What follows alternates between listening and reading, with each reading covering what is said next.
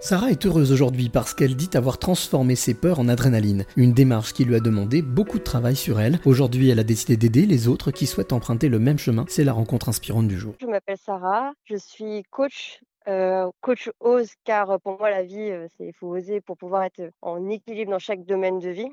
Donc euh, c'est vraiment ce qui m'anime que chaque personne trouve son épanouissement dans chaque sphère donc dans la vie pro comme dans la vie perso, et de le faire en fait avec son alignement, c'est-à-dire avec soi et pas par rapport au regard des autres. Je suppose, Sarah, que tu n'as pas toujours été coach ou thérapeute Non, du tout.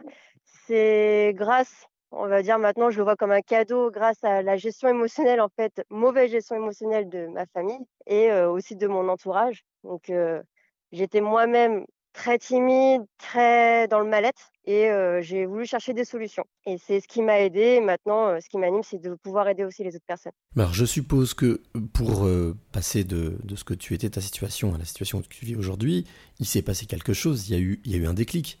Oui, il y a eu plusieurs déclics. Il y a eu un déclic où je n'aimais plus la vie, quelque part où vraiment j'étais tellement dans le mal-être que je me posais la question si je devais vivre ou pas. Donc à partir de ce moment-là, je me suis dit non, non, c'est pas possible. J'aime tellement la vie quand je suis connectée à mon bien-être que je pense qu'il y a des solutions. Et effectivement, bah, il y a des solutions pour tout. C'est maintenant, j'en suis persuadée. Là, c'est-à-dire que je suis presque limite bah, sans, sans, domicile fixe à l'heure actuelle, c'est vrai. je viens de me séparer, je suis remis dans une autre situation mais tout est tellement plus simplifié quand on se connecte à sa gestion émotionnelle que tout devient facile ou beaucoup plus gérable. C'est drôle parce que tu parles de presque de fluidité dans tout ce qui se passe. Cette fluidité, elle induit quoi comme émotion? Quelles sont tes émotions aujourd'hui? Comment est-ce que tu ressens les choses? Bah, c'est-à-dire qu'aujourd'hui, oui, c'est ça, c'est vraiment la fluidité. C'est-à-dire que dès qu'on donne sens à sa vie, bah, quelque part, tout est fluide. Donc, même s'il y a des choses qui peuvent se casser la gueule, bah, c'est pas grave, c'est absolument juste pour pouvoir rebondir. Donc, le recul n'est plus du tout le même. Et c'est vrai que c'est, juste incroyable. C'est, c'est-à-dire que chaque chaos, quelque part, il y a un cadeau caché derrière. Maintenant, c'est quelle est l'opportunité? Qu'est-ce que je vais en en faire de cette situation. Et je m'éclate. Là, je vois la vie comme une aventure, même si ça peut paraître des fois instable. Et c'est génial. En t'écoutant, j'ai la sensation d'écouter une, une, aventurière, une exploratrice, ou euh, en tout cas quelqu'un qui sait euh, repousser les limites euh, de ses peurs. Est-ce que, est que justement le fait de ne plus être dominé par ses peurs, c'est une, on va dire, une clé importante? Oui, carrément. Carrément. Parce que j'étais entourée de tellement de pleurs, de peur, enfin chez moi.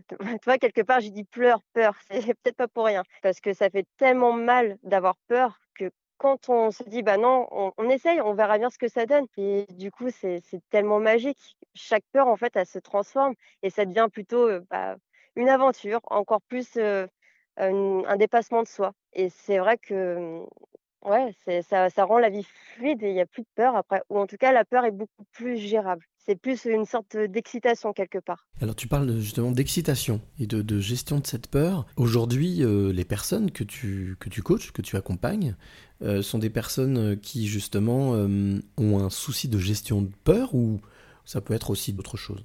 Ça peut être pas mal de choses, mais ça revient souvent aux peurs. Ça, c'est vrai que c'est assez commun, on va dire, parce que on a tous une peur du rejet, la peur de oser être vraiment soi, parce que le regard des autres, de se dire on va on va pas totalement plaire à ce qui se passe autour. Après, il y a plusieurs choses aussi, c'est la confiance en soi, mais quelque part, c'est de peur de ne pas être réellement, comment dire, peut-être aligné, je pense. Après, oui, tout revient beaucoup à la gestion émotionnelle. Mais j'ai l'impression que ce qui revient réellement, c'est les gens ne s'autorisent pas à être soi-même. Et ça, je trouve ça tellement triste. C'est quelque part, les personnes se connaissent réellement. Tant qu'on ne se connecte pas à soi, on n'arrive pas à savoir si c'est des peurs, si c'est par rapport qu'on veut réellement en fait être heureux, mais qu'on s'autorise pas. Alors, c'est peut-être une certaine autorisation et peur en même temps. Tout, tout dépend. Finalement, en t'écoutant, j'ai la sensation qu'il y a deux camps. Il y a la peur et l'amour l'amour de soi là-dedans, la, place de l'amour de soi a l'air d'être assez importante. C'est vrai, quelque part, s'autoriser à briller.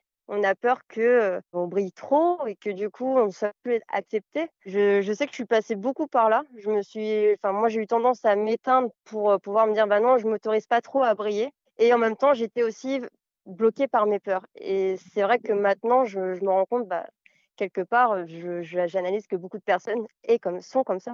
Est-ce que c'est ce que tu caractériserais du syndrome de l'imposteur? Ça peut en faire partie, parce que euh, maintenant, avec tout ce qui est réseaux sociaux, euh, bah, même l'entourage de la famille, l'épigénétique, donc l'épigénétique, ça va être l'environnement, euh, nos parents, notre ADN, on va quelque part se focaliser sur des fois que les autres personnes souhaitent ou les schémas de pensée qu'on a toujours vus. Mais s'autoriser à être complètement soi, de se connaître, ça demande quelque part un peu d'investissement sur soi, de prendre le temps de se retrouver seule aussi. Et euh, je sais qu'en me retrouvant par exemple toute seule, j'ai appris énormément et c'est ce que je souhaite à toutes les personnes à qui j'accompagne, d'être bien avec soi d'abord, avant d'être bien avec les autres. Alors Sarah, avec tout ce que tu viens de, nous dire, de nous donner. Tu nous as donné déjà pas mal de pistes, mais quelle est la clé que tu aimerais donner ou transmettre à celle ou celui qui nous écoute maintenant? Je pense vraiment apprendre à se connaître, prendre le temps de s'écouter, de, de s'aimer aussi, de se dire voilà, là je suis, je suis tout seul avec moi-même et est-ce que je me sens bien?